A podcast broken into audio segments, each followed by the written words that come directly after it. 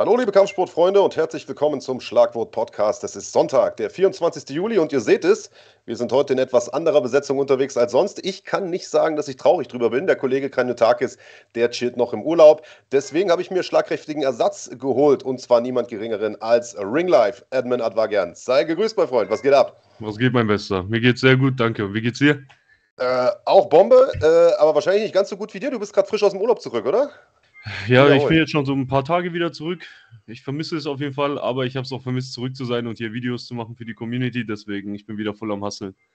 Ja, wollte ich gerade sagen, hat der YouTube-Alltag dich quasi schon wieder? Äh, ich, man kommt da nicht weg davon. Ich war im Urlaub und ich habe wirklich die ganze Zeit drüber nachgedacht, wenn ich zurück bin, ja. was ich für Videos machen soll. Ja, und du bist ja nicht nur direkt am YouTube-Hasseln, sondern auch schon wieder voll on the road, oder? Ich habe mitbekommen, du warst in Prag gestern?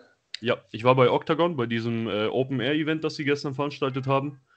Äh, habe mir das mal angeschaut. War wirklich, also wirklich sehr, sehr geil, muss ich ehrlich sagen. Ähm, hat mich extrem überrascht, was die da für eine Show aufgezogen haben mit Feuerwerk und allem drumherum. Da war so ein Live-Auftritt von so einer Band und die Kämpfe waren auch echt wirklich gut. Besonders, äh, was mich gestern überrascht hat, die Prelims waren so verdammt interessant. Normalerweise ist es ja so, die Prelims, da kommen die meisten Leute erst gar nicht richtig, ne? Schauen sich vielleicht vieles davon gar nicht an und kommen dann erstmal zum Maincard. Aber gestern, die Prelims, die waren teilweise besser als die Maincard. Und die Jungs, ja, die, haben sich, die haben sich die ganze Zeit voll gefetzt. Also da konntest du keine Sekunde wegschauen, weil sobald du mal weggeschaut hast, ist irgendwas passiert und jemand war Knockout. Geil, ja, war auch eine ziemlich lange Karte, Alter. Wenn ich mal gucke, wie viele Kämpfe haben die gehabt? 20 oder so? Nein. Warte mal, nee, zwölf Stück. Zwölf nee, Stück. So viele waren es nicht. Nee. Ja, jetzt sehe ich es hier gerade vor mir. Ich habe das äh, gar nicht geschafft, mir das anzugucken. Ich habe mir gestern UFC reingezogen. Äh, da werden wir gleich auch nochmal drüber sprechen. Ich weiß, du hast ein, zwei Kämpfe auch schon nachgeholt. Ähm, ansonsten blicken wir heute voraus auf NFC. Wir gucken voraus auf Glory, auf die Fights von UFC Paris und, und, und. Das heißt, wir haben eine volle Sendung. Und wir wollen uns sputen, denn du musst in, na, sagen wir mal, 40 Minuten schon wieder raus, denn du hast heute noch einen eigenen Livestream. Also, wenn ihr heute hier fertig seid, Leute, direkt rüber zu Ring Live äh, und seinen äh, Stream angucken. Da ist heute, glaube ich, auch eine Menge los, ne? Hoffentlich. Schauen wir mal, ob mich die Leute noch mögen, nachdem ich zwei Wochen weg war und nicht gestreamt habe. Ja, wird schon, wird schon. Also, äh, wenn du sagst, UFC hast du nachgeholt, was hast du geguckt für Kämpfe? Äh, ich habe mir heute on the road noch den Kampf von Paddy Pimlet und von McCann angeschaut. Ja. Weil das sind ja, also meiner Meinung nach die zwei, also für mich persönlich die zwei interessantesten Kämpfe gestern gewesen. Ähm, und ja, die habe ich mir auf die, auf die Kürze nochmal nachgezogen. Heute Nacht, wenn ich mit meinem Stream fertig bin, werde ich mir nochmal die ganze Card anschauen, weil ich muss ja ungefähr wissen, was da passiert ist.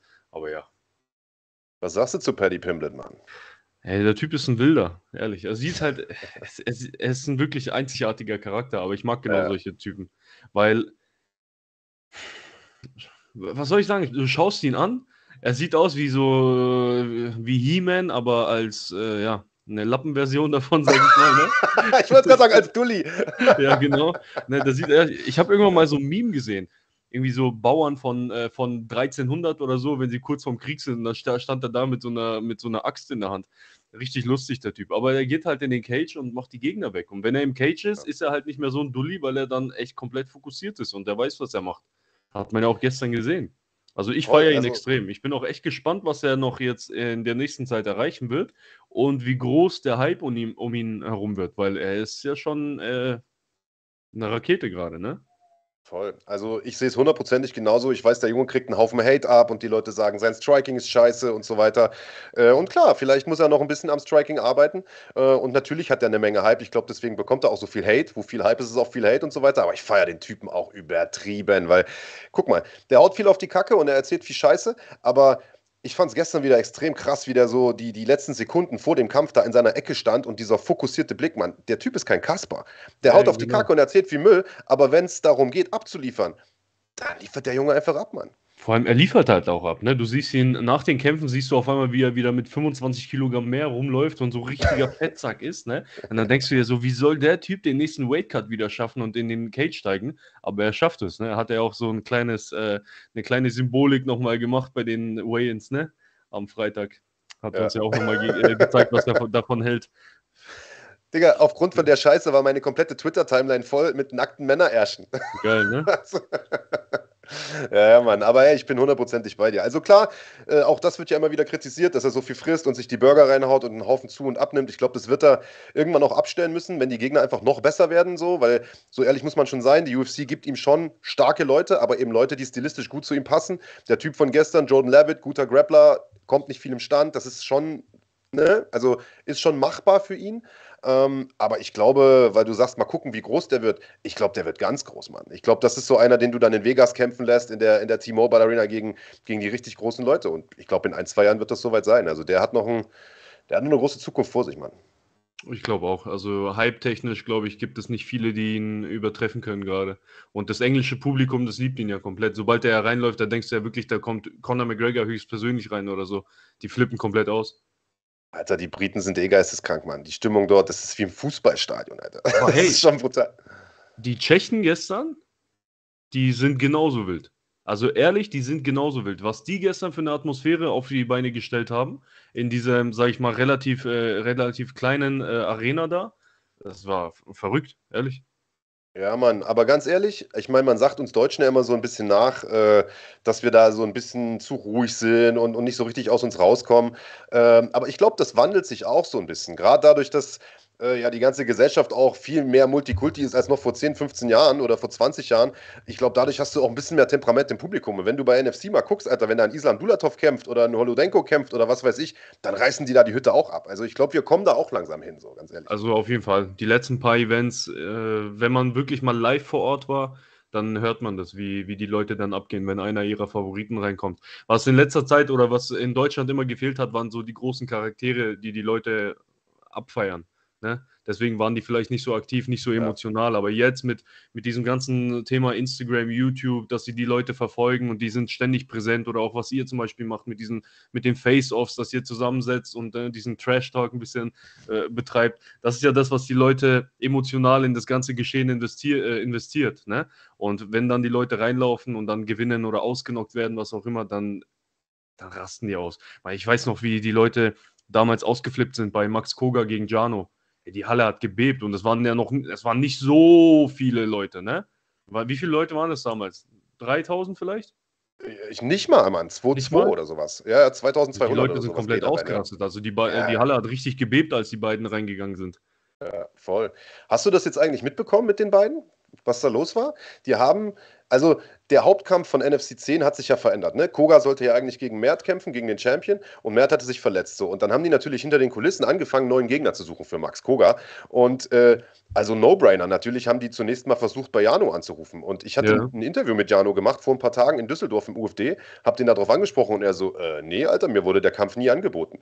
So, und das Interview haben wir rausgehauen letzte Woche. Und jetzt hat Max Koga ein Statement rausgehauen, wo drin steht, Alter, was lügst du denn? Natürlich wurde dir der Kampf angeboten.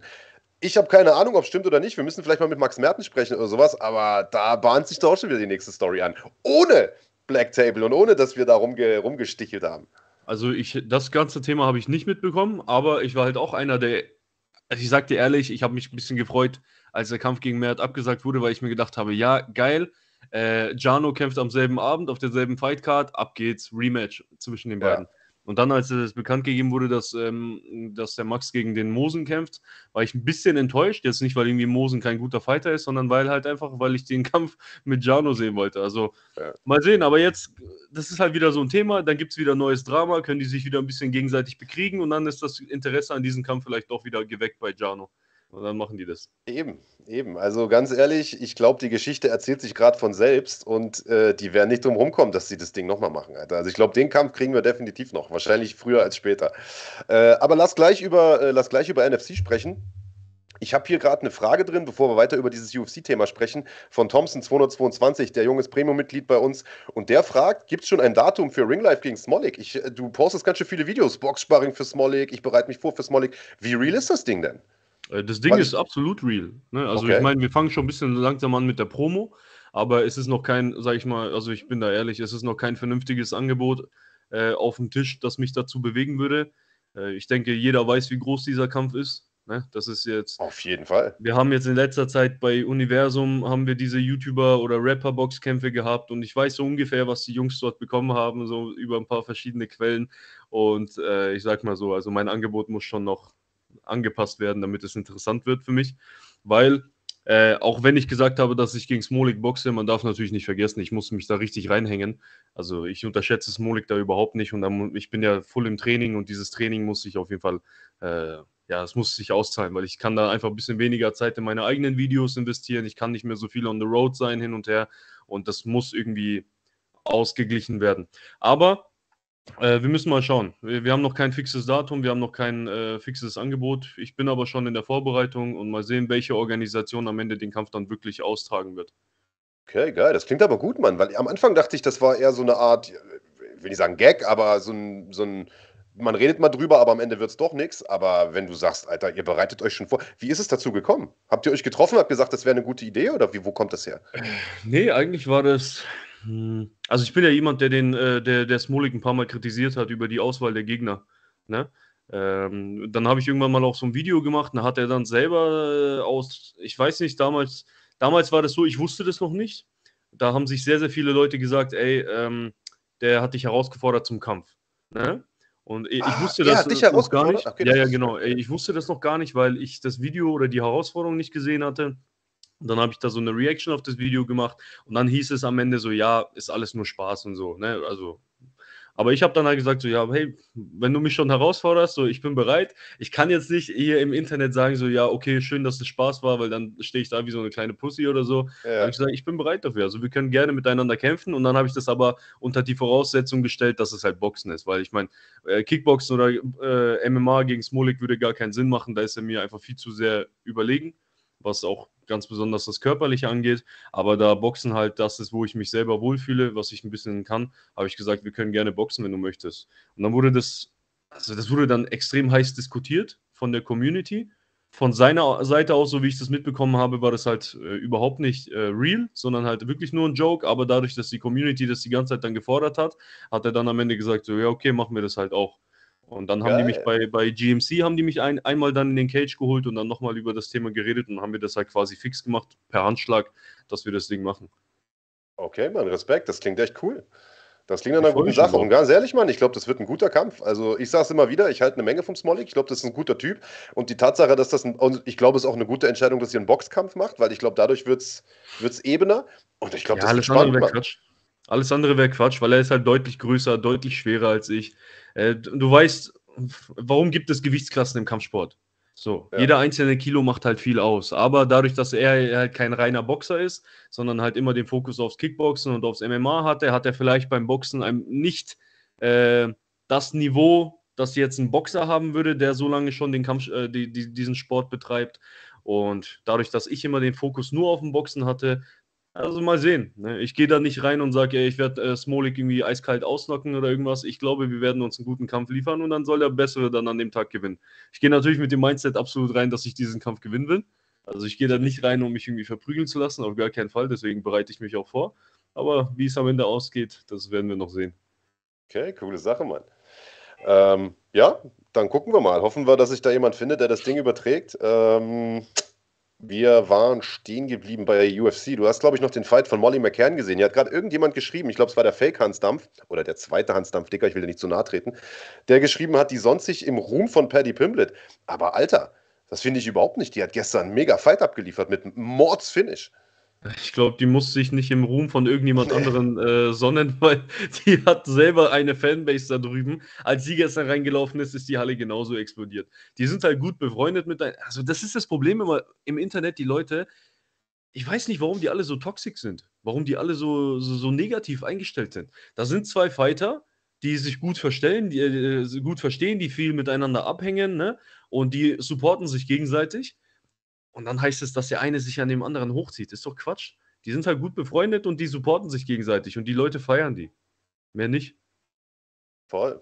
Und also, das Finish war brutal, Mann. also, die kann halt auch sportlich. Zu zweit für Mal sich selbst. Ein Spinning Elbow, oder nicht? Beim ja. letzten Kampf hat die doch schon so leichte Schwierigkeiten dann gehabt zum Ende und dann hat sie noch diesen Spinning Elbow zweimal angesetzt und dann beim zweiten Mal hat sie den, glaube ich, dann eiskalt getroffen und jetzt äh, hat sie es ja wieder gemacht. Also die schon, diese, dieser Ellbogen ist wirklich, täusche ich mich nicht? Die hat den letzten Kampf auch, glaube ich, mit Spinning Elbow gewonnen, oder? Also ich weiß nicht, ob das die Aktion war, die das Finish gemacht hat, aber sie hat auf jeden Fall einen gezeigt und hat getroffen und hat dann nachgesetzt. So war es ja diesmal im Prinzip auch, dass sie sofort reingegangen ist, bumm, trifft das Ding und dann nochmal nachgesetzt hat. Also ja, scheint so ihr Ding zu sein. Scheint ihre Ich Waffe zu glaub, sein. also ich weiß nicht, ob meine Erinnerung falsch ist, aber ich glaube, die hat die eiskalt ausgenockt mit diesem, äh, mit diesem Ellbogen. Ich bin mir nicht mehr 100% sicher, aber so habe ich das jetzt noch in Erinnerung gehabt. Das Ja, letzte kann Mal. Sein. Kann sogar sein. Also gestern hat sie auf jeden Fall noch nachgesetzt, aber beim letzten Mal kann schon sein. Ja, genau, auf jeden Fall Alles gut. stabile, stabile, stabile Aktion, das kann man nicht anders sagen, Mann.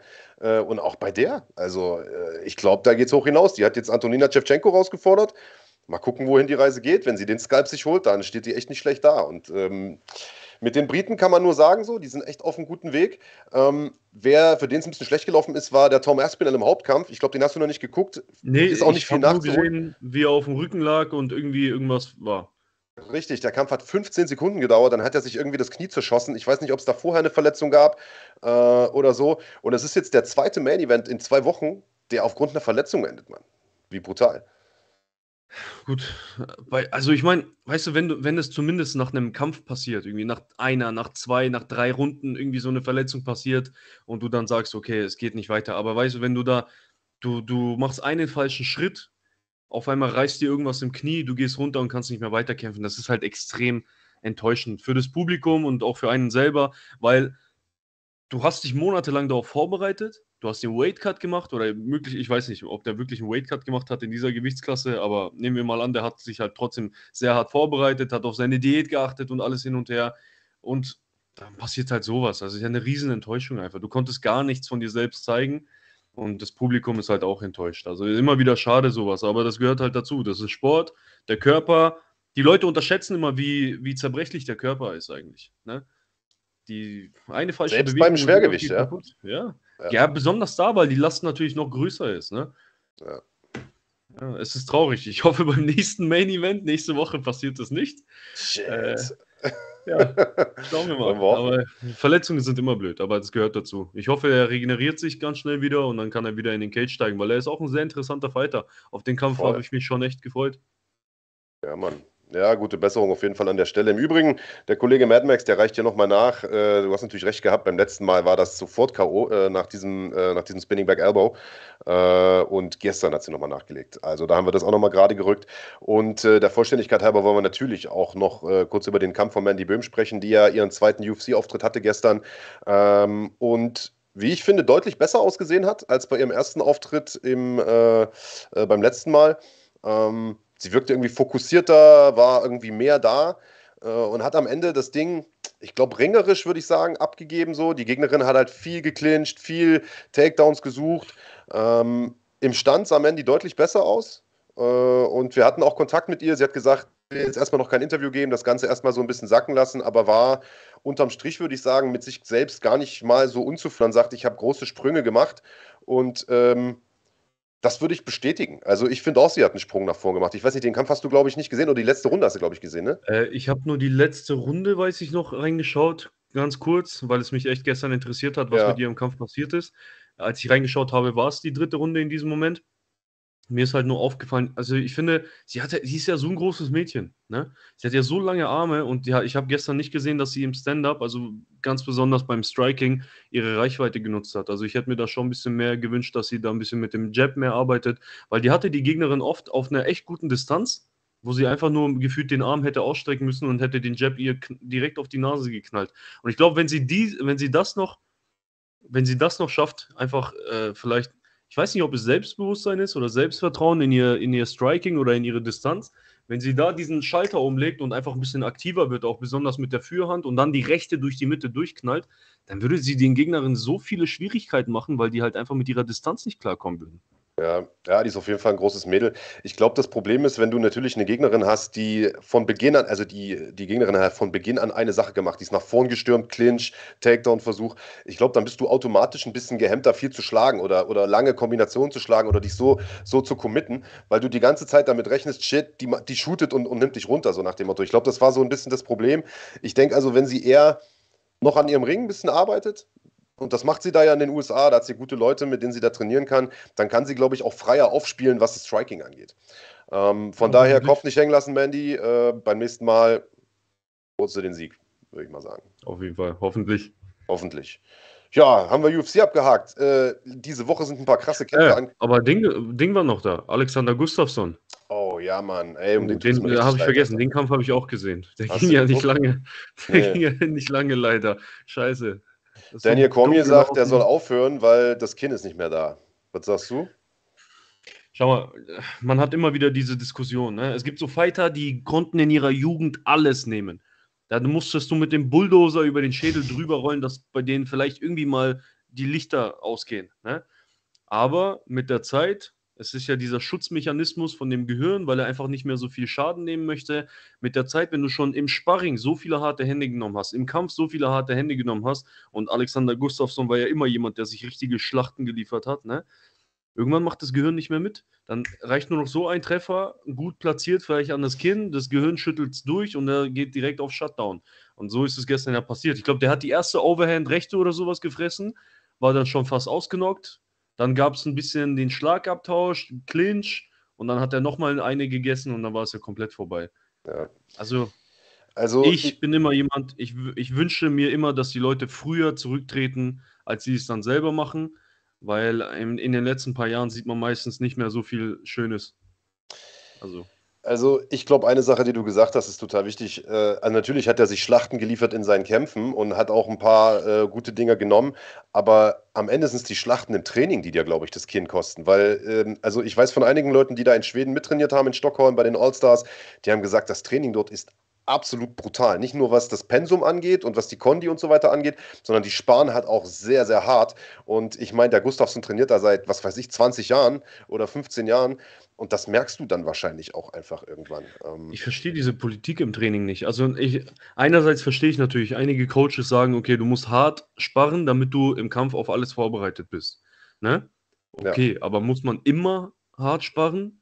Willst du, äh, dass das Gehirn von deinen Fightern zum Matsch geprügelt wird oder willst du, dass sie vielleicht nach ihrer aktiven Karriere auch noch ein Leben haben? Ne? Ich persönlich, schau mal, ich war auch früher jemand, immer harte Sparring, immer rein und voll auf die Fresse gehauen. Aber das kann, das geht nicht lange gut. Also wie lange willst du denn da reingehen und dir die, die, die Birne zermatschen lassen? Und wenn du, du kämpfst drei Runden im, äh, im, im Cage oder fünf Runden im Cage, machst aber hunderte Runden im, äh, im Training. Und das kostet, das so wie du es halt sagst, im Training geht da viel, viel mehr kaputt. Wenn die ein bisschen vorsichtiger wären, vielleicht im Training und einfach ein paar Runden etwas entspannter machen würden, wäre ihre Karriere vielleicht auch langfristig erfolgreicher dann. Obwohl, ich meine, über Erfolg muss man ja bei Alexander Gustafsson jetzt eigentlich nicht reden, ne? aber trotzdem, er könnte dann vielleicht ein paar Jahre länger auf dem obersten Niveau mitspielen. Ich glaube, der hat einfach das Pech gehabt, dass er in der Zeit, wo er seinen Peak hatte, äh, das ist, ein, also ist nicht mal meine Meinung, das habe ich heute irgendwo gelesen, aber unterschreibe ich zu 100 Prozent, als der seinen Peak hatte vor ein paar Jahren, war einfach zur falschen Zeit, weil da war halt John Jones so der King. Und an dem bist du halt einfach, es ist wie wenn du Rennfahrer bist und Michael Schumacher ist damals so gerade irgendwie am Ja. Start gewesen, so, dann hast du einfach keine Chance vorbeizukommen. Schade für ihn, Mann. Äh, bitteres Finish. Ich glaube, also natürlich, ich will immer niemandem vorschreiben, wann er zurücktritt, aber ich glaube, bei ihm wäre es tatsächlich langsam an der Zeit, weil der sah die letzten Male echt nicht, äh, nicht besonders gut aus. Aber lass uns vorausgucken auf Paris. Ähm, ist ja im September das Debüt der UFC dort und die haben auch eine echt stabile Card und ein paar geile Kämpfe angekündigt. Einer davon äh, ist besonders aus deutscher Sicht total interessant, denn Dustin Stolzfuß, der ja im Prinzip so ein, ja, so ein halber Deutscher ist oder so halb eingedeutscht wurde schon, der bekommt zu tun mit Abus Magomedov, der endlich, endlich, endlich sein UFC-Debüt geben wird. Und das ist ein Kampf, den ich persönlich super geil finde, der aber von der Community einen Haufen Hate abbekommen hat, Alter. Ich weiß gar nicht warum. Wahrscheinlich, weil zwei Sympathen aufeinandertreffen oder was? Weil es zwei Deutsche, also weil es zwei Ja. Deutsche sind. Äh, man hat so, schau mal, es gibt so viele Fighter, ne? Man freut sich, dass, man freut sich ja jedes Mal, wenn jemand aus Deutschland es endlich schafft, komplett in die UFC umzusteigen. Und jetzt hast du halt so Abus, auf, auf den man die ganze Zeit gewartet hat, dass er endlich in die UFC steigt, dass er dort aufräumen kann. Und jetzt wird Abus halt gegen Dustin aufgestellt. Und das ist halt, glaube ich, das, was die Leute extrem, äh, was den Leuten extrem auf den Sack geht. Ne? Äh, ich denke, die meisten Leute hätten sich das halt einfach gewünscht, wenn nicht zwei Deutsche in der UFC direkt aufeinandertreffen. Weißt du, das sind deine eigenen Leute, du willst, dass sie weiter hoch, hochkommen. Wenn es dann am Ende irgendwann später ist, wenn es wirklich um was Wichtiges geht und die gegeneinander kämpfen, ist ja was anderes. Aber einfach so den Kampf hier und ich weiß halt auch ehrlich nicht, also ich finde halt jetzt kein äh, Disrespect an Dustin halt, ne? Aber Abus ist halt schon wirklich ein kranker Typ. Ich weiß nicht. Der letzte Gegner von Abus, ich habe ein paar Sachen über ihn geschaut, der war schon sehr stark. Ne? Der hatte eine gute, der hat eine gute Bilanz, der hatte schon drei Kämpfe, glaube ich, hat er bei der UFC gewonnen. Ne? 3-0 war der bei der UFC, glaube ich. Und das war halt schon echt ein starker Gegner. Und ich glaube, im Vergleich zu ihm sehen äh, viele den Dustin vielleicht äh, äh, als nicht ganz so starken Fighter. Und das ist vielleicht auch das, was sie äh, ein bisschen enttäuscht. Ja, gucken wir mal. Also ich persönlich finde, es ist ein interessantes Duell. Klar ist es immer blöd, wenn am Ende ein Deutscher verlieren muss, sozusagen. Aber ich finde, es ist stilistisch total interessant, weil äh, ich glaube, Sturzfuß ist am Boden extrem stark. Äh, Abus ist so ein, so ein extrem abgeklärter Typ, der irgendwie überall gut ist, der aber in der Vergangenheit auch mal gezeigt hat, wenn er einen Gegner unterschätzt oder wenn er es vielleicht zu leicht nimmt, dass er auch auf dem Hosenboden mal landen kann. Und deswegen, ich glaube, das wird, äh, das wird eine ganz spannende Sache. Ich bin, ich bin mal sehr, sehr gespannt. Und wir haben ja mit Nasrat Hakbaras noch einen anderen Deutschen auf der Karte, der interessanterweise auf John McDessie trifft, der ja in Montreal trainiert, bei, bei GSP da in dem Gym, beim, im TriStar, wo ja Nasrat auch lange trainiert hat. Das heißt, die beiden kennen sich aus dem Training und treffen jetzt in der UFC aufeinander. Das ist auch ein total krasses Duell, Mann. Ich finde das immer interessant, weil dadurch, dass sie sich aus dem Training kennen, äh, wie, wie werden die dann gegeneinander kämpfen? Bereiten sie irgendwie was Neues vor, was der andere vielleicht noch nicht gesehen hat? Oder was auch interessant ist, wie haben sich beide vergleichsweise ähm, weiterentwickelt ne, in dieser Zeit, seitdem die sich nicht mehr kennen? Vielleicht war es damals so, dass der, dass der Nasrat viel stärker war und jetzt nach, dem, nach ein paar Jahren, wo die sich nicht mehr gesehen haben, ist es auf einmal umgekehrt. Äh, ich bin da echt interessiert daran und ganz besonders bin ich interessiert daran, weil Nasrat hatte ja diese Handverletzungen, ne? Der hatte ja die Hand-OP ich bin echt gespannt, wie er sich da auskuriert hat, ob er die wieder voll einsetzen kann. Ich hoffe es auf jeden Fall, weil der hat auf jeden Fall echt Potenzial, der Typ. Ne? Der liefert ordentlich gute voll. Kämpfe ab. Jetzt den, den, letzten Kampf, den fand ich auch echt interessant. Gegen äh, Bobby Green war das, oder? Ja. Sein letzter Fight. Ich fand, der Fight war auch sehr geil und Bobby Green ist ja eh so ein, auch wieder so ein verrückter Typ. Äh, der Fight ja, war der Hammer. Und. Der Fight war geil und die Geschichte darum, ich weiß gar nicht, ob du die mitbekommen hast, die war ja noch krasser. Denn äh, es, also, er war gerade im Trainingslager, als seine Mutter gestorben ist, Mann.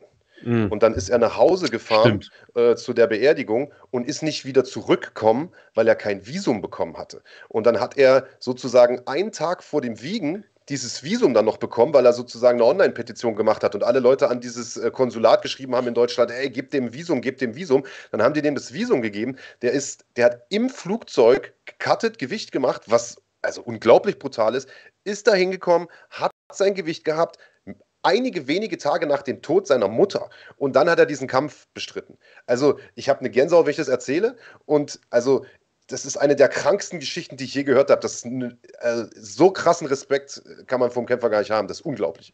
Also, dass ein Fighter dann überhaupt noch Bock hat, in den äh, Cage zu steigen oder sich diesen, dieses ganze Thema dann zu geben, ist schon wirklich respektabel. Ja. Äh, ja, ein Riesenbeileid natürlich. Also so eine Nachricht will niemand bekommen, glaube ich. Aber es zeigt halt, was er für ein Charakter ist ne? und dass er für diesen ja. Sport lebt.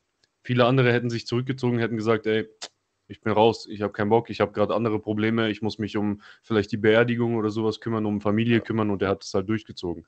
Deswegen, ich finde, er ist ein super Charakter, ich wünsche ihm auch weiterhin auf jeden Fall das Beste. Und das Beste ist, ich bin in UFC, äh, bei UFC Paris live vor Ort und schaue mir das Ganze aus nächster Nähe hoffentlich an. Sehr gut, sehr gut. Ich weiß nicht da ganz genau, wo meine Karten sind.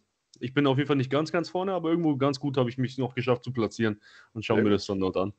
Vielleicht triffst du den Kraniotakis. Ich glaube, der wird auch da sein, wenn ich das richtig ja. mitbekommen habe. Äh, übrigens, kurze, kurze Korrektur: das, äh, der Kampf, von dem ich gerade gesprochen habe, von Nasrat, war nicht der gegen Bobby Green, sonst war der davor gegen Dan Hooker. Aber der Aber war er genauso hat krank. Zeit später gegen ja, ja. Äh, Bobby Green dann direkt darauf genau. gekämpft.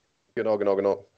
Äh, richtig, das wollte ich nur noch mal gerade rücken. Ähm, ja, und Khalid Taha kämpft auch noch, Mann. Das ist diese Woche auch noch angekündigt worden und der bekommt zu tun mit Taylor Lapilus, den Kämpfer aus Deutschland. Der hat bei GMC schon ein paar Mal gekämpft. Ähm, auch ein geiler Kampf, Alter. Äh, über den Gegner weiß ich nichts. Kalita habe ich zweimal kämpfen gesehen. Sehr explosiver Typ. Ja, ja. Also, Junge, wenn der austeilt, dann muss man echt ja. aufpassen, dass du diese Hände nicht schluckst, weil sonst ist das Ding ja. vorbei. Ähm, ja, ich persönlich bin ein Riesenfan von, so, äh, von solchen Fightern, ne? so explosive Striker, die richtig für den Knockout reingehen. Und auf seinen Kampf bin ich auch extrem gespannt. Über den Gegner weiß ich leider ehrlich nicht viel ja, äh, nimmt Leute gern runter, kämpft gern am Boden und so weiter. Ähm, hat, wie gesagt, bei GMC äh, einen Titel gewonnen auch und so. Äh, ist also äh, Deutsche, also Leute, die die deutsche Szene ein bisschen länger verfolgen, die kennen, kennen den bestimmt noch, können sich vielleicht noch an den erinnern. Und ich glaube, das ist ein gutes Matchup für Khaled. Und ich sag dir eins, wenn der den da in Paris umlegt, dann wird die Halle mucksmäuschen still sein, weil der Typ kommt halt aus Paris oder zumindest aus Frankreich. Und äh, Das wird so ein, so ein Showstopper, glaube ich, Alter, wenn er den da umhaut. Also, geile Karte in Paris. Sorry, ich habe dich unterbrochen. Alles gut, erzähl. Äh, ich wollte nur anmerken, ich finde es einfach extrem geil, dass immer mehr äh, deutsche Fighter auch jetzt international gehen und ganz besonders äh, zur UFC kommen. Ich finde das wirklich top. Ja, Mann, und vor allen Dingen auch, also weißt du, es gibt ja dann immer so Leute, die schreiben, ja, die Deutschen, die können da gar nicht mithalten, weil jetzt in den letzten, in der letzten Zeit der ein oder andere Deutsche da mal eine Niederlage kassiert hat, Niklas Stolze, Mandy Böhm und so weiter. Aber Alter, das ist die Champions League dieses Sports. Höher geht's nicht, besser geht's nicht so. Und, und selbst wenn du jetzt da einen ungerankten Typen kämpfst, ist der Typ immer noch Welten besser als die Jungs aus, aus der Liga darunter sozusagen. Äh, von daher Respekt an alle Jungs und Mädels, die da abliefern. Ich sag mal, wartet noch drei, vier, fünf Jahre. Und äh, dann wird man aus den deutschen Reihen noch was ganz, ganz anderes sehen. Weil jetzt hier hast du langsam, es bilden sich in Deutschland in verschiedenen äh, Ecken so Hochburgen, wo sich die Besten aus Deutschland oder sogar international kommen Leute dahin. Jetzt beispielsweise das UFD-Gym ne, in Düsseldorf. Da kommen ja so viele erstklassige Fighter und trainieren dort. Also ich glaube, es wird nicht mehr lang, lange dauern oder jetzt auch besonders mit Abus in der UFC, äh, werden wir jemanden sehen, der da richtig, richtig rasieren wird. Ich denke auch. Also erstens werden die Gyms immer professioneller und besser mit dem UFD, mit äh, dem MMA Spirit, mit dem Planet Eater und so weiter. Äh, und zweitens ist auch die ganze Struktur eine professionellere. Das heißt, die Kämpfer bekommen eher mal einen Sponsor. Die können sich eher mal einen Flug nach Vegas leisten, um dort zu trainieren. Wie äh, Holodenko jetzt oder Mandy Böhm, die in Vegas, glaube ich, sogar lebt äh, und so Sachen. Also ich glaube schon, dass wir in den nächsten äh, ein, zwei Jahren nochmal einen Riesenschritt nach vorn machen werden und einfach aufholen werden äh, im Vergleich zu den anderen Ländern. Aber bevor du gehst, Edmund, lass uns noch über NFC sprechen sprechen. Du hast vorhin gesagt, du warst am Anfang, ähm, warst fast schon ein bisschen enttäuscht, dass der Kampf, äh, also als der Kampf Koga gegen Mert ausgefallen ist, dass es nicht Koga gegen Jano wurde. Ähm, ich glaube, den Kampf hätte jeder gern gesehen, aber am Ende des Tages hat Max Merten da äh, eine, ganz coole, eine ganz coole Geschichte aus dem Hut gezaubert, weil der jetzt dem Koga da einen hingestellt hat, der übel explosiv ist, zuletzt einen Mordsfinish geholt hat in Baling äh, und der halt einfach aus einer anderen Gewichtsklasse kommt. Du hast vorhin nochmal gesagt, nicht umsonst gibt es Gewichtsklassen. Und wenn ein Typ größer ist, schwerer ist und so weiter, dann ist das auch nochmal ein ganz, ganz anderer Schnack. Was glaubst du, wie der, wie der Kampf ablaufen wird gegen, äh, gegen Mosen? Ich, ich. Schwierig. Ehrlich, schwierig. Ähm, ich, ich, was, was ich halt einfach nicht weiß, ist, wie, wie Max Koga jetzt nach dem letzten Kampf in den Fight reinkommen wird. Ob der jetzt Eben. vielleicht irgendwie ein bisschen psychische Hemmungen haben, Hemmungen haben wird. Ähm, man weiß es ja nie, weil nachdem du einmal so brutal ausgenockt wurdest, ich habe schon, wir haben schon viele Fighter gesehen, die nie wieder dieselben waren danach. Ähm, ich habe ja vor einer Weile mit Koga äh, ein Sparring gemacht, ne? Also da war er super motiviert und hat gesagt, nee, ich habe ein paar Tage Auszeit genommen und danach habe ich einfach gemerkt, wie sehr mir das gefehlt hat und bin direkt wieder zurück ins Training. Also er scheint motiviert zu sein. Wie es dann am Ende äh, wirklich ausschauen wird, das sehen wir halt erst, wenn der Kampf dann beginnt. Ne? Ich bin einfach auf einen heißen Kampf gespannt. Ich hoffe, dass der Kampf sage ich mal, ein bisschen länger geht möglicherweise, als, der, als es das letzte Mal war und dass man noch von, von Max Koga noch ein bisschen mehr sehen kann. Weil ich finde, der bekommt zu Unrecht in letzter Zeit echt extrem viel Gegenwind oder Hate-Up, ne, wegen diesem einen Treffer und ich meine, ich, ich bin ehrlich, ne, dieser Treffer, den Jano da ausgepackt hat, dieser, dieser Aufwärtshaken, der hätte wahrscheinlich auch ein Halbschwergewicht ausgenockt, so wie er ihn da clean getroffen hat. Ne? Also ja. da irgendwie Max Koga irgendwas äh, an den Kopf zu werfen, dass er nicht so ein guter Fighter ist, ist, finde ich, echt ein bisschen frech. Ich bin 100%ig bei dir und genau das wäre der nächste Punkt gewesen, den ich anspreche. Also irgendwie ist Koga, und da sind wir wieder beim Thema, je mehr Hype du hast, umso mehr Hate hast du automatisch auch. Und äh, der bekommt in letzter Zeit extrem viel Hate ab. Und die Leute schreiben, deine Zeit ist vorbei und du hast dies und du hast das. Also ich glaube, dass es mental bei ihm überhaupt keine Probleme gibt. So, ich habe mich jetzt mit dem ja auch tausendmal unterhalten seit dem K.O. Ich glaube, der ist heiß. Ich glaube, der hat Bock. Und äh, der ist ja am Anfang seiner Karriere schon ein, zwei Mal äh, oder zweimal, um genau zu sein, schwer K.O. gegangen, ist danach extrem stark zurückgekommen, hat international angegriffen, gute Siege geholt. Äh, also ich glaube, mental ist es überhaupt kein Problem. Jetzt ist die Frage, kann er körperlich mit diesem Powerhouse äh, Mosen mithalten? Und das ist so das Spannende. Ähm, ich bin extrem gespannt. Dann haben wir Islam Dulatov auf der Karte, Mann. Mit dem hast du ja auch schon Sparring gehabt, oder? Brutaler Typ, ehrlich. Brutaler Typ. So, ein, also Islam ist, glaube ich, mit einer der talentiertesten äh, Fighter, die Deutschland gerade zu bieten hat noch extrem jung, hat die richtigen Leute um sich herum. Jetzt nicht nur äh, im UFD-Gym die Leute, mit denen er trainiert, Kerem, Abus, Lomali und äh, Soldic und alle anderen, die dort sind, ne? sondern auch ganz besonders so seine Brüder, die halt auch den, äh, den, da den Rücken decken. Sein älterer Bruder ganz besonders, ne? Jibril, der da, sag ich mal, das Familienoberhaupt ist und aufpasst, dass die jüngeren Brüder, äh, jüngeren Brüder das machen, was sie machen müssen. Ich finde, der, der hat das richtige, der hat den richtigen Rahmen, ja, das Gestell drumherum und der muss sich einfach nur konzentrieren und ich glaube, der wird noch sehr, sehr weit kommen. Brutaler Striker, extrem lange Arme, ne, sehr schnell, gute Power. Er hat mich ja ein, zwei Mal gut echt erwischt und da hat man schon gespürt, wie viel Power er hat für seine Gewichtsklasse, ehrlich. Äh, von ihm halte ich echt viel und ich bin auch extrem gespannt auf den Kampf von ihm. Ich bin ja natürlich da wieder live vor Ort. Den letzten Kampf musste ich leider verpassen, weil ich da anderweitig beschäftigt war. Aber diesen Kampf, den schaue ich mir auf jeden Fall an. Ja, Mann, das wird super spannend und äh, alle Leute fiebern ja im Prinzip schon dann auf den Kampf danach hin, weil Florin Sendeli hat ihn quasi mehr oder weniger herausgefordert. Er sagt, ich würde den Sendeli-Kampf machen. Äh, dann ist ja auch irgendwo immer noch der Holodenko, der da rumschwebt. So einen Kampf wollen irgendwie auch alle sehen. Was wäre dir lieber so? Was, was könntest du dir vorstellen für, für den Jahresabschluss Islam Dulatov in Düsseldorf? Boah, ich will, ich will den Kampf gegen Holodenko sehen. es ist, glaube ich, das, was die Leute ich auch, Digga. Wollen. Schau mal, das Ding ist, was ich feier, ist, ähm, Holodenko stichelt immer wieder ein bisschen so auf Instagram. Ich, ich verfolge ja die Leute ein bisschen und Holodenko macht immer wieder mal so kleine Sticheleien in Richtung Islam und der möchte den Kampf unbedingt haben, so wie es ausschaut. Und ich denke, irgendwann wird man nicht drum herum kommen. Wenn beide weiterhin gewinnen, ne, wird die Spitze immer enger und irgendwann wird man nicht drum herum kommen und beide müssen eigentlich schon dann gegeneinander kämpfen, sonst wird das Publikum halt ausrasten. Da werden die wieder mit den Piken alle auf die Straße gehen und irgendwie eine Hexe suchen, die sie dann verbrennen können, wenn der Kampf nicht zustande kommt. Das wollen wir nicht. Ne? Ich will den Kampf sehen, auf jeden Fall. Ich würde es mir echt wünschen. Amen, Alter. Amen. Mir geht's genauso. Aber mal gucken so, was der, was der Matchmaker Max Merten da aus dem Hut zaubert. Äh, ich würde noch über einen Kampf sprechen wollen und dann äh, schmeißen wir dich auch raus. Du hast ja selber ja. zu tun mit deinem eigenen Stream. Ähm, der Holodenko, wir haben ihn ja gerade angesprochen, der hat einen richtigen Brecher vorgesetzt bekommen von Brave. Der Typ ist 3-0, äh, war Amateur-Weltmeister äh, und so weiter. Äh, kommt aus Franzose, Frankreich. Glaube ich. Genau. Axel Sola heißt der junge Mann, kommt aus Frankreich. Wie gesagt, drei Kämpfe, drei Siege alle bei Brave und wer, ich sag mal so, diese ganzen Brave-Veranstaltungen kennt, der weiß, das ist echt hart verdientes Geld dort, Mann. Da sind diese ganzen grantigen Russen, die Dagestaner, viele starke Jungs aus dem Nahen Osten. Also äh, da einen Sieg zu holen, ist schon, äh, ist schon eine Ansage äh, und den bekommt er da jetzt vorgesetzt. Das ist, äh, das ist schon nicht ohne, ne? Und er hat laut Max Merten, ich habe mich mit dem unterhalten, der sagt, wir haben dem den Typen angeboten. Da dachte ich mir, naja, mal gucken, ob er den annimmt, sagt er so. Äh, ich hätte ihm so zwei Tage Bedenkzeit gegeben, hat keine Minute gedauert, da kam die WhatsApp gesagt, jo, machen wir. Holodenko hat Selbstvertrauen, so wie es ausschaut, ne? Und er hat Bock. Ich glaube, der ist wirklich auch einer, den viele noch in Zukunft auf dem Schirm haben werden.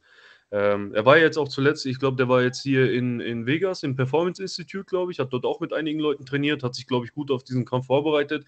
Im letzten Kampf gegen Montana hat man schon gesehen, dass er, was er kann. Und ich glaube, den darf man nicht unterschätzen. Klar, der Gegner ist ein Brecher, ne? Wie du sagst, Brave ist eine krasse Veranstaltung, also die darf man nicht unterschätzen, die Jungs, aber Holodenko sollte man, glaube ich, auch nicht unterschätzen. Und je nachdem, wie, wie gut er sich vorbereitet hat, kann es sogar sein, dass sich der Franzose dann hier eine Überraschung abholen wird. Das wäre. Also ich hoffe da. es auf jeden Fall. Ich hoffe es, weil wie gesagt, ich will, dass Holodenko gewinnt, ich will, dass Islam gewinnt. Ne? So, deswegen 100% Daumen drücken für die beiden. Ich mag, wie du denkst, das gefällt mir. Äh, genau, das hoffe ich auch. Äh, lass noch ganz kurz über den Hauptkampf sprechen. Mohamed Grabinski will sich einen Titelkampf verdienen, einen Brave-Titelkampf, der, wenn es nach ihm geht, auf deutschem Boden dann auch stattfinden soll im Dezember. Ähm, sollte eigentlich auch so ein absolutes Brave-Talent, den Vadim Kutzi vorgesetzt bekommen, der irgendwie 20-1 war oder 19-1 oder so von der Bilanz her.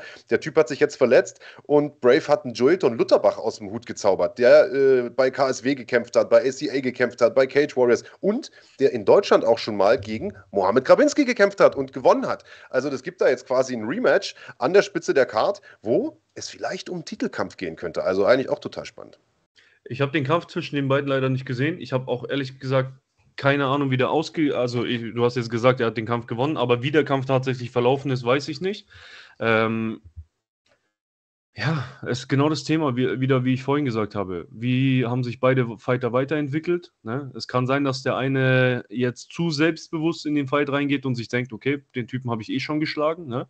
macht sich vielleicht nicht äh, die größten Sorgen. Auf der anderen Seite hast du den Fighter, der sich denkt, so, ey, nochmal gebe ich mir das nicht. Ich werde alles dafür tun, um den, äh, den, den, den auseinanderzunehmen.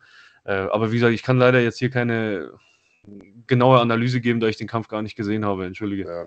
War eine relativ enge Kiste damals, muss man sagen. Und war auch ein sehr, sehr unterhaltsamer Kampf. Also ich glaube, das Rematch wird, äh, wird nicht minder unterhaltsam, zumal der Grabinski ja inzwischen auch beim UFD trainiert. Und du hast ja gerade selber gesagt, was da für Monster rumlaufen. Also wenn du da ein paar Monate äh, sozusagen in den Knochen hast, das, dann machst du schon mal noch einen Sprung als Kämpfer. Ne? Feierabend. Ich war jetzt schon einige Male im UFD. Auch ein paar, ein paar Mal war ich einfach so da und habe den Jungs beim Training zugeschaut. Das Training ist kein Spaß. Also die Trainer, die verlangen da den Fightern echt einiges ab. Und du weißt, also wenn du nur mit Haien trainierst, dann wirst du selber irgendwann ein Hai. Einfach. Ne? Viele, viele Fighter machen, glaube ich, einen Fehler. Die sind ein bisschen sehr auf das Ego, Ego hinaus. Die bleiben eher unter Leuten, bei denen sie vielleicht eher die Besseren sind oder die Besten sind. Aber das ist, glaube ich, ein großer Fehler, weil dann wirst du nie über eine bestimmte Grenze drüber gehen. Wenn du dann im UFD-Gym bist und dann holen die sich auch noch regelmäßig internationale Fighter, die da immer noch reinkommen und mit denen trainieren, die müssen sich weiterentwickeln, sonst werden die dort abgehängt. Und UFD ist schon wirklich sehr, sehr krass. Also meiner Meinung nach von der Qualität her wahrscheinlich das beste Gym, alleine von, also was Fighter angeht. Und ich glaube, früher oder später wird auch äh, aus dem UFD jemand kommen, der in der UFC richtig abreißen wird. Oder auch vielleicht, äh, muss ja nicht UFC sein, aber in den anderen Organisationen reißen die ja schon ab. Soldic zum Beispiel, der hat ja schon den einen oder anderen Titel geholt, ne? Aber ich warte trotzdem darauf, dass einer von den Jungs rüber in die UFC geht und dort mal zeigt, was er drauf hat. Das ist ein absolut geiles Schlusswort. Edmund, vielen, vielen Dank, dass du dir die Zeit heute hier genommen hast vor deinem eigenen gerne. Stream. Ich will dich nicht länger aufhalten, Mann. Mach dein Ding. Wie gesagt, Leute, wenn ihr hier durch seid, ab 19 Uhr rüber äh, zu Ring Live. Der hat heute eine Menge im Petto, ist zurück aus dem Urlaub und äh, hat eine Menge nachzuholen, hat er gesagt. Äh, vielen, vielen. Dank und bis zum nächsten Mal, Mann. Wir sehen uns am spätestens am 6.8. In, äh, in Bonn. Genau, in zwei Wochen, ne? So ist es.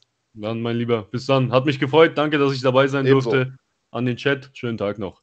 Hau rein. Over ciao, and ciao. out. Ciao, ciao.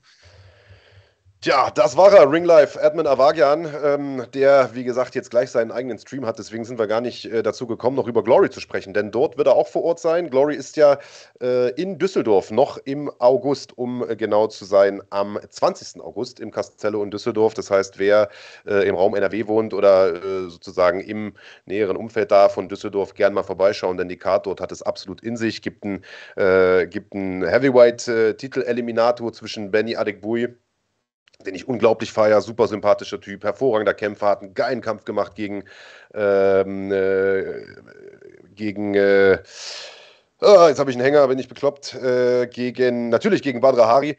Äh, und ähm, der bekommt zu tun mit Jamal Ben Sadiq. Es geht darum, wer als nächstes um den Titel kämpfen darf gegen Rico Verhoeven. Also, das wird sehr, sehr spannend. Es gibt zwei Titelkämpfe: äh, Luis Tavares gegen Sergej Maslobojew und Donovan Wisse gegen Yuri de Sosa. Und das ist so einer meiner geheimen Favoriten so für den Fight of the Night der Card. Denn ähm, Donovan Wisse ist eine absolute Maschine. Viele sagen, das ist der nächste Star aus Holland. Äh, ist ein Halbschwergewicht, ähm, peilt vielleicht sogar mal irgendwann noch äh, an hochzugehen. Aber Juri de Sosa, wir hatten den vor ein paar Wochen äh, zum Interview bei uns im Studio. Der Junge ist super heiß, super von sich überzeugt. Äh, und ich glaube, das wird ein absoluter Banger. Es geht um den Mittelgewichtstitel im Glory-Debüt für Juri de Sosa. Was für eine geile Geschichte. Und äh, wir haben gleich noch, weil die Frage auch im Chat kam, äh, einen weiteren Kämpfer von Glory 81 auf der Card, nämlich Chris Wunn der interessanterweise ein Teamkollege ist von äh, Wladimir Holodenko, der äh, mit Dustin Stolzfuß trainiert, den äh, Dustin auch in den UFC Apex damals begleitet hat, zu dessen UFC-Kampf, ähm, der mit Enrico Kehl trainiert und mit vielen, vielen anderen starken Leuten da unten in, äh, im Süden. Das heißt, äh, also im Bruchsaal, das heißt, das wird äh, eine sehr, sehr interessante Geschichte. Der bekommt es zu tun ähm, mit Elias Darazzi. Und das ist ein Kampf, der, also Darazzi kommt aus Düsseldorf, ist äh, Lokalmatador von vor Ort sozusagen und ist ein Teamkollege von einem Mann, den der Chris Wunn äh, vor einigen Jahren mal geschlagen hat bei einem Infusion-Event in Darmstadt. Das heißt, da gibt es also auch eine kleine Vorgeschichte. Der äh, Kollege da, der Teamkollege von Darazzi wird natürlich auch in der Ecke dabei sein äh, und so weiter. Also das wird eine sehr, sehr spannende Sache. Was Chris Wunn dazu zu sagen hat, das sehen wir gleich im Interview. Vorher würde ich vielleicht noch, äh, ja, vielleicht mal bei euch reinschauen, ob er noch die eine oder andere Frage habt, die ich euch beantworten kann. Heute kein What's in the Bag übrigens, das äh, können wir noch vorwegschieben, denn äh, das ist das äh, Geschäft vom Herrn Kranjotakis. Und ich gucke mal rein, was ihr hier im Chat so zu verbreiten habt. Äh, habe jetzt noch gar nicht die Zeit gehabt, reinzuschauen in den letzten 45 Minuten, weil ich mich da erstmal dem Admin widmen wollte. Ich wusste, die äh, Zeit wird knapp. Ähm, Moloch95 fragt, in Balingen war noch nichts mit Brave, beziehungsweise jetzt in Bonn ist das erste Mal mit Brave, oder? Genau so ist es. Also das ist das erste Mal, äh, dass wir zusammen mit Brave kooperieren. Ähm, das ist für uns natürlich eine total super Sache, denn Brave ist eine Riesenorganisation. NFC die größte Organisation in Deutschland, Brave die größte aus dem Nahen Osten. Das heißt, äh, das macht total Sinn, da zusammenzuarbeiten und da sind ein paar absolut geile Kämpfe in der Pipeline. Also ich habe ja Holodenko gegen den Axel Solar schon angesprochen. Äh, wir haben einige andere Kracher, die da noch dabei sind. Ähm, äh, Hüseyin Kadimagomayev gegen Akshin Babayev beispielsweise. Das ist ein Kampf, über den wir noch gar nicht gesprochen haben. Kadimagomayev ja auch aus dem UFD-Gym. Der Babayev, ein absolutes Monster. Äh, das wird sehr, sehr spannend. Kommt aus Aserbaidschan.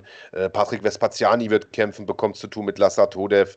Also äh, Mohamed Rabelsi ist am Start äh, gegen Bryce Picot. Also diese Card ist ein absoluter Killer. Das Ganze, wie gesagt, am 6. August in Bonn. Hm. Thompson 222 sagt, der ist gespannt auf den Trabelsi. Gegen Palukai wird kein Spaziergang. Der Palukai hat Corona. Er wird äh, nicht kämpfen können. Das hatten wir letzte Woche oder vorletzte Woche, glaube ich, angekündigt. Äh, äh, Trabelsi kämpft gegen den Bryce Picot aus äh, Frankreich. Auch sehr, sehr starker Kampf. Und äh, Genau, der Hans Dampf, der echte, der reale, der einzig wahre, oft kopierte, selten erreichte, schreibt es auch nochmal, Glory 81 wird hier auf Fighting zu sehen sein. Das heißt, wenn ihr es nicht ins Castello schafft nach Düsseldorf, dann äh, könnt ihr euch das Ganze hier bei uns anschauen. Äh, Carsten Klauser schreibt, Trabelsi sieht aus wie ein Kind, er ist sehr schwach. Das ist Quatsch, Digga. Äh, der Mohamed Trabelsi ist ein äh, sehr, sehr starker Striker. Hat vielleicht ein paar Defizite im Ring, aber ist also eine auch der erfahrensten Kämpfer in Deutschland, das muss man dazu sagen, der kämpft schon sehr, sehr lange.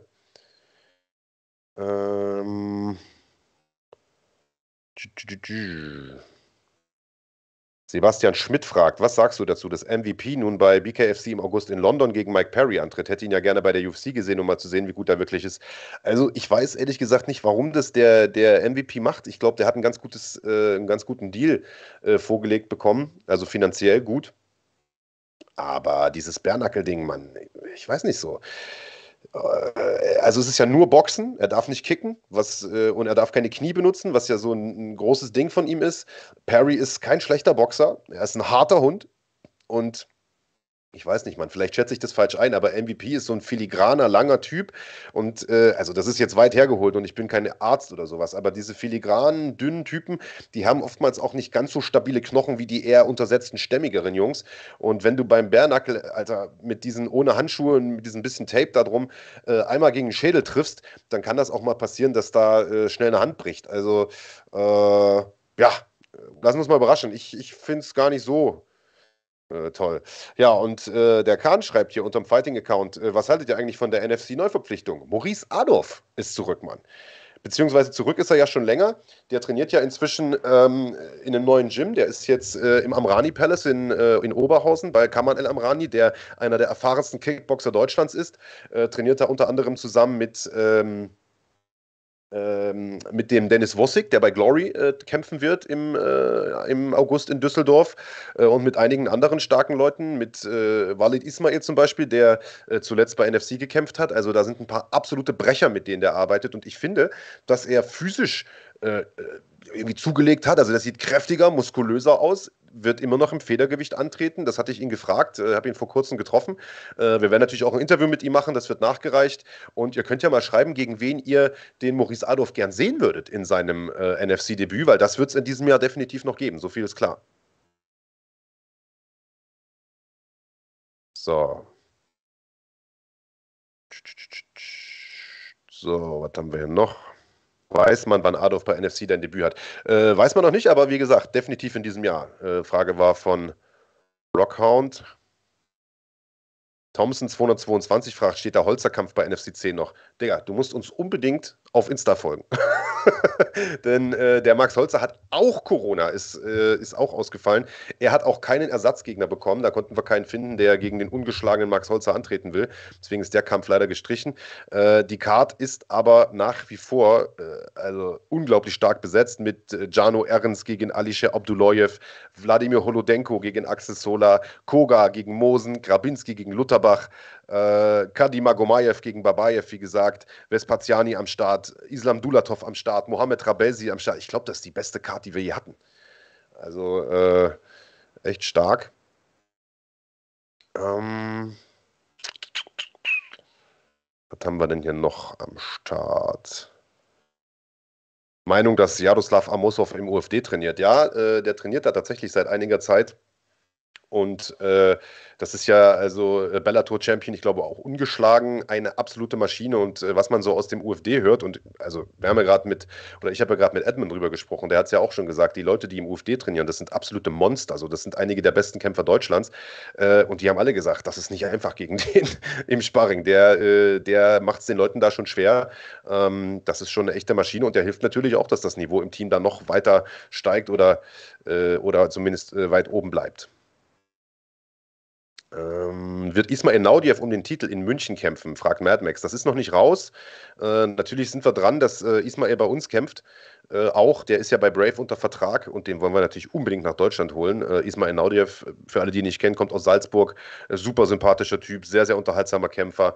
Äh, war in der UFC und hat dann freiwillig seinen Vertrag dort aufgelöst und kämpft jetzt außerhalb. Ähm, ja, Gamebreak sagt, hat mir gefallen mit Edmund. Schönen Abend noch. Jawohl, vielen, vielen Dank. Äh, der darf gern öfter zu Gast kommen. Sehr, sehr. Das Gute an Edmund ist man, dass der echt Ahnung hat und weiß, wovon er redet. Also, ähm, der Hype um ihn und, und seine Community ist nicht umsonst so groß, denn der weiß einfach, von was er erzählt. Deswegen äh, sehr, sehr cooler Gesprächspartner und äh, ja, Edmund, danke, dass du da warst. Äh, so, was haben wir hier noch? Sehr, sehr viel Hate nach wie vor gegen Max Koga. Alle regen sich auf, dass es so wenig Likes gibt. Ja, das stimmt auch. Also wir haben relativ viele Zuschauer gehabt und aktuell nur noch 129 Likes. Drückt mal auf den Like-Button, Leute. Das hilft diesem Video tatsächlich und auch diesem Kanal. Ähm, ja. Was haben wir hier unten noch? Kann Connor noch Champion werden in der UFC? fragt Ayman. Ah, also man soll ja niemals nie sagen, aber die letzten Auftritte sahen nicht so gut aus, ehrlicherweise. So, wen haben wir noch? Mark Letz gesagt, Smolik baut sich momentan mit Fallobst eine Bilanz auf. Das dürfte jedem klar sein, der Ahnung hat, aber ich denke, in zwei, drei Jahren wird er zwangsläufig sehr gute Gegner kämpfen. Also der wollte zuletzt äh, einen sehr, sehr guten Gegner kämpfen, nämlich den Rischer, äh, der inzwischen ja bei NFC unter Vertrag ist. Leider hat der Rischer sich vorher verletzt, aber das war also definitiv kein Fallobst. Da, muss man, da will man eine Lanze brechen für den, äh, für den, äh, für den Michael Smolik. Mad Max sagt, wird es bei NFC 10 um den Titel im Federgewicht gehen? Nein, den hält ja, den hält ja Mert Sjöldem und der ist verletzt. Und äh, der Kampf wird auch im Catchweight ausgetragen. Also du meinst ja wahrscheinlich den Kampf Koga gegen äh, Mosen, das wird ein Catchweight sein bis 69 Kilogramm. Und dementsprechend kann man da ja auch gar nicht um den Federgewichtstitel kämpfen. Äh, maximal um den Leichtgewichtstitel, aber nein, nein, das ist kein Titelkampf.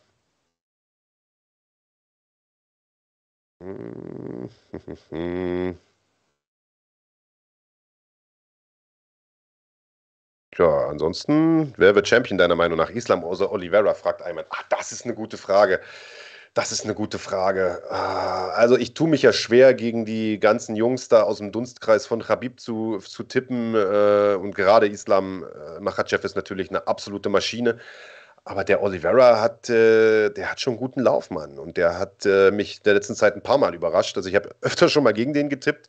den Fehler mache ich jetzt nicht nochmal, deswegen sage ich, Oliveira wird es machen. Aber bin mir überhaupt nicht sicher und wird auch kein Geld drauf tippen. Ähm, Smolik mal bei NFC oder solange er in Gelsenkirchen kämpft, unwahrscheinlich. Ja, also solange der bei GMC unter Vertrag ist, wird er nicht bei NFC kämpfen. Das ist leider so, aber äh, ja, weiß man ja nicht. In der Zukunft, man soll ja nie, nie sagen, ne? So, Jano wäre geil gegen Adorf oder Trabelsi zuerst, sagt die Bugold. Stimmt, ihr solltet ja mal ein paar potenzielle Gegner für Maurice Adorf äh, nennen. Also, äh, das klingt alles gut. Das klingt alles super interessant.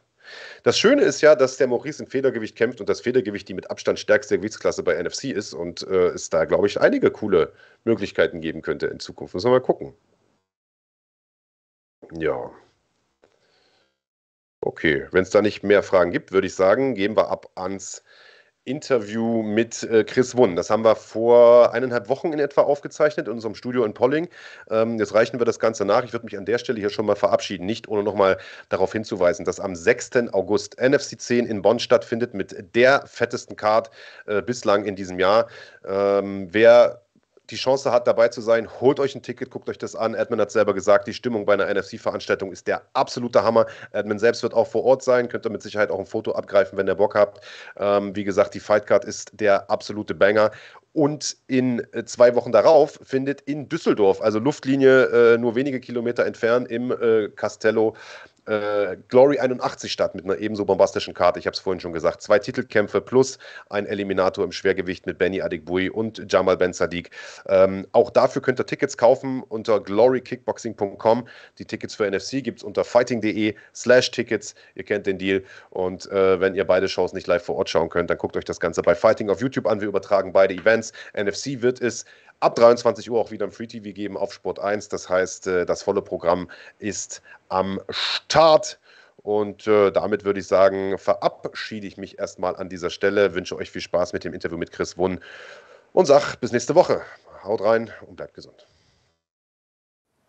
Hallo liebe Kampfsportfreunde und herzlich willkommen. Wir sind hier beim Media Day zu Glory 81. Am 20. August kommt die größte Kickbox-Liga der Welt ja wieder nach Deutschland, um genau zu sein, ins Castello in Düsseldorf. Und eines der deutsch-deutschen Duelle auf der Card, das findet statt zwischen Chris Wunn und Elias Drazi. Und Chris Wunn, der sitzt so neben mir. Chris, äh, sei erstmal gegrüßt.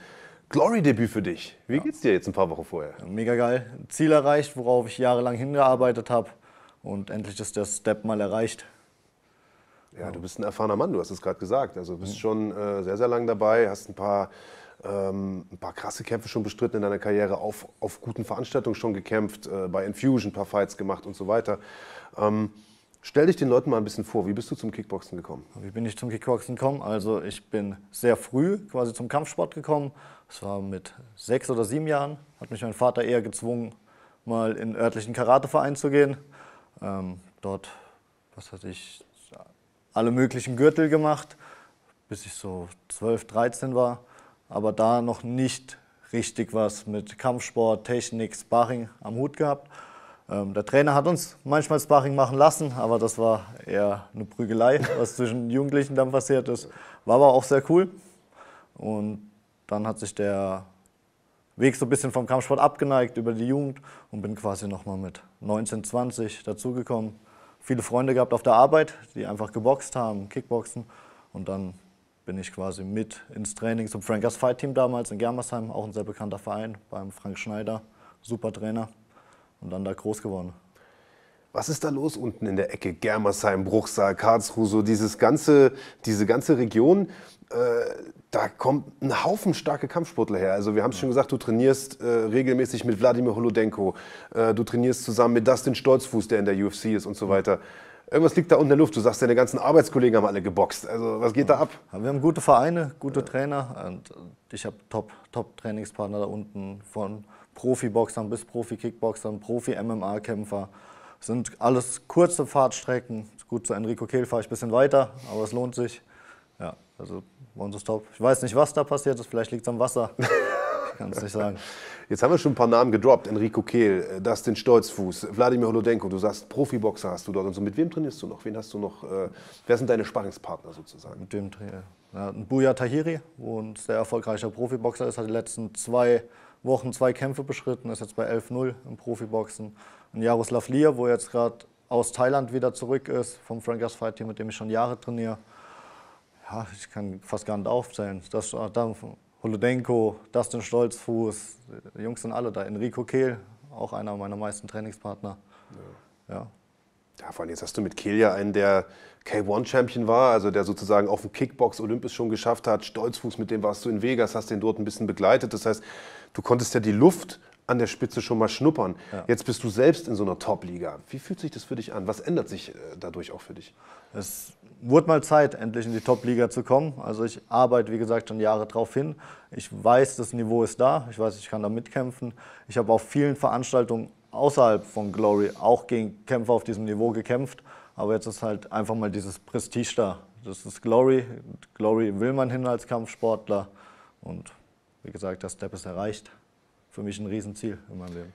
Dein Gegner am 20. August ist Elias Darazzi, Lokalmatador aus Düsseldorf. Sicherlich auch einer der Gründe, warum man ihn dort auf diese Karte gesetzt hat. Man wollte einen Kämpfer von vor Ort. Du hast selbst gesagt, wir haben uns im Vorfeld schon unterhalten. Du kanntest ihn vorher noch gar nicht. Warst du ein bisschen überrascht, dass das dein Gegner wird? Ja, war ernsthaft überrascht, dass es mein Gegner ist, dass es ein Deutscher wird vor allem. Die anderen Jungs haben alle keine deutschen Gegner. Alle Gegner, die schon bei Glory kämpfen, länger bei Glory kämpfen. Und ich habe einfach irgendjemand anderes erwartet. Ich hätte nicht gedacht, dass es ein Ilias Darazzi aus Düsseldorf wird. Bist du zufrieden mit dem Gegner oder hättest du dir was anderes vorgestellt? Ich bin zufrieden mit dem Gegner, aber es hätte auch jeder andere Gegner sein können. Ja. Ist ein Kampf mit einer Vorgeschichte. Äh, ich weiß gar nicht, ob Glory das überhaupt bewusst war. Ich nehme mal an nicht, aber du hast den Teamkollegen von äh, Elias Darazzi, den Hitcham äh, Chabute, vor zwei Jahren schon mal geschlagen, nach Punkten geschlagen bei Infusion. Ich glaube sogar, es war dein Infusion-Debüt. Ähm, er selbst, also Elias, wir haben ja vorhin auch schon gesprochen, der hat gesagt, ja, war ein Punktsieg, ich habe das ein bisschen anders gesehen. Ähm, kannst du das nachvollziehen? War das eine enge Kiste oder sagst du, es war ein klares Ding? Meiner Meinung nach war es keine enge Kiste, für mich immer noch ein klares Ding und wird auch so bleiben. Wie gesagt, ich habe das Turnier danach gewonnen. Ich habe den weitaus stärkeren Gegner im Finale äh, das Finale gewonnen und das war ja, meine Bestätigung genug. Der Gürtel liegt bei mir zu Hause, also den kann mir keiner mehr nehmen. Ja. Also das war ein Turnier damals. Du hast ja. jetzt schon im Halbfinale gekämpft und bist sozusagen ins Finale aufgerückt und hast das auch noch gewonnen. Ähm, und ich habe mitbekommen, also ihr habt euch gerade relativ freundlich unterhalten hinter der Kamera, du und dein Gegner Elias jetzt. Ja. Äh, und du hast aber auch gesagt, du warst damals ein bisschen unglücklich, wie das im Nachgang des Kampfes gegen seinen Teamkollegen, gegen den Hitcham abgelaufen ist. Es gab da ein bisschen böses Blut, der hat online ein bisschen stunk gemacht. Was genau ist da vorgefallen? Ja, ich, ich bin ein sportlicher Typ. Egal wie mein Gegner gekämpft hat, nach dem Kampf ist nach dem Kampf. Ich gebe meinem Gegner die Hand. Wenn dann noch Videos über Instagram irgendwie zusammengeschnitten werden, in denen mich beleidigt wird, wenn mich noch was weiß ich, wie viele Freunde von ihm auf Instagram unter meine Fotos posten. Das ist nicht mein Ding. Ich bin Sportsmann, ich bin kein Trash-Talker. Ähm, ja. Mich war das abgetan. Ich habe noch ein Foto von dem Gürtel geschickt, habe gesagt, er soll sich beim Veranstalter beschweren. Und dann war die Kiste für mich zu Ende. Jetzt kann sein Teamkollege Elias Darazzi da natürlich nichts für. Nichtsdestotrotz ist diese Verbindung ja da. Gehst du mit ein bisschen Emotion in diesen Kampf? Nein. Ich habe mit, Ilias, wie gesagt, mit Ilias kein Problem. Sieht für mich jetzt aus, wir haben uns vorher unterhalten, Sportsmann zu sein und ich freue mich einfach auf den Kampf. Der Hitcham wird aber aller Wahrscheinlichkeit nach in der Ecke stehen. Ist das vielleicht so ein bisschen auch psychologisches Spielchen, psychologische Kriegsführung? Weil auf den bist du ja schon, hast du schon ein bisschen angefressen, hat man gemerkt. Wenn du den dann nochmal da siehst. Nee, der kann sich in der Halle hinstellen, wo er will. Mich wird es nicht stören. Ja. Ähm, was für einen Kampf erwartest du am 20. August? Was für ein Kampf? Also ich werde meinen Stil boxen, ähm, ich werde Druck machen. Ja, würde meinen Stil aufdrücken. Was für Stärken hat Elias äh, und welche Schwächen vor allen Dingen? Was für Stärken, was für Schwächen? Ich habe mir ein Video angeguckt von ihm. Er scheint ein gutes Boxen zu haben, gute Kicks, aber jetzt nichts, wo ich sage, okay, das wird mir gefährlich in irgendeiner Art und Weise. Ich habe bisher aber auch nur ein Video geschaut. Mhm. Ähm, ich werde Druck machen und das Ding mit nach Hause nehmen. Ja, er scheint nicht so dieser klassische marokkanische Kickboxer zu sein. Man hat ja immer so ein Bild vor Augen, wenn man hört, ah, marokkanische Wurzeln, da denkt man so an die Mohamed Jarayas und ja. Elias Boulaids dieser Welt, die so ein bisschen hitzköpfig mit dem Kopf nach vorn. Das ist er ja nicht. Er ist eher so ein ruhiger, äh, methodischer Kämpfer, der sehr, sehr bedacht rangeht. Ist das was, was dir erliegt oder ist das was, wo du sagst, äh, das, das, das mag ich gar nicht so? Das liegt mir. Ja. ja. er scheint mir ruhig zu kämpfen. Ähm, er kann auch zuschlagen, wenn er muss. Ja, aber bin dafür gewappnet. Ja, also Strategie, Vorwärtsgang. Strategie, Vorwärtsgang, mein, mein Ding machen. Ja, das klingt auf jeden Fall gut. Und äh, jetzt ist ja im Prinzip den Glory-Vertrag zu unterschreiben, das ist ja der erste Schritt eines neuen Kapitels sozusagen. Ja. Wie, wie geht es im Idealfall weiter? Wie geht es im Idealfall weiter? Ähm, alle Kämpfe bei Glory gewinnen, Titel holen und dort bleiben. Ja. Und das, wie, wie viele Kämpfe hast du in deinem Vertrag? Kann man das sagen? Muss sagen, oder? Ja. ja. sechs Kämpfe, jetzt über zwei Jahre. Sie sieben. Ja. Okay, das ist eine Ansage. Das auf jeden Fall. Das ist eine Ansage. Wie hast du, wie hast du von dem Vertrag erfahren? Wie habe ich von dem Vertrag? Ähm, Hast du einen Anruf bekommen oder hat man dich damit überrascht, wurde dir das vorgelegt? Weil ich stelle mir das einfach so vor, du hast es ja selber gesagt, es war ein langer Weg. Ja. Und äh, du träumst auch schon lange davon und du hast auch hart dafür gearbeitet. Und wenn das Ding dann wahr wird, ich stelle mir das einfach einen sensationellen Moment vor. Das ist krass. Das ist, also das ist wirklich krass. Ähm, ähm, mein Manager, Francie, der hat mir gesagt, auf einer Veranstaltung, da haben Leute von uns geboxt, ey Chris, ich habe noch eine Überraschung für dich.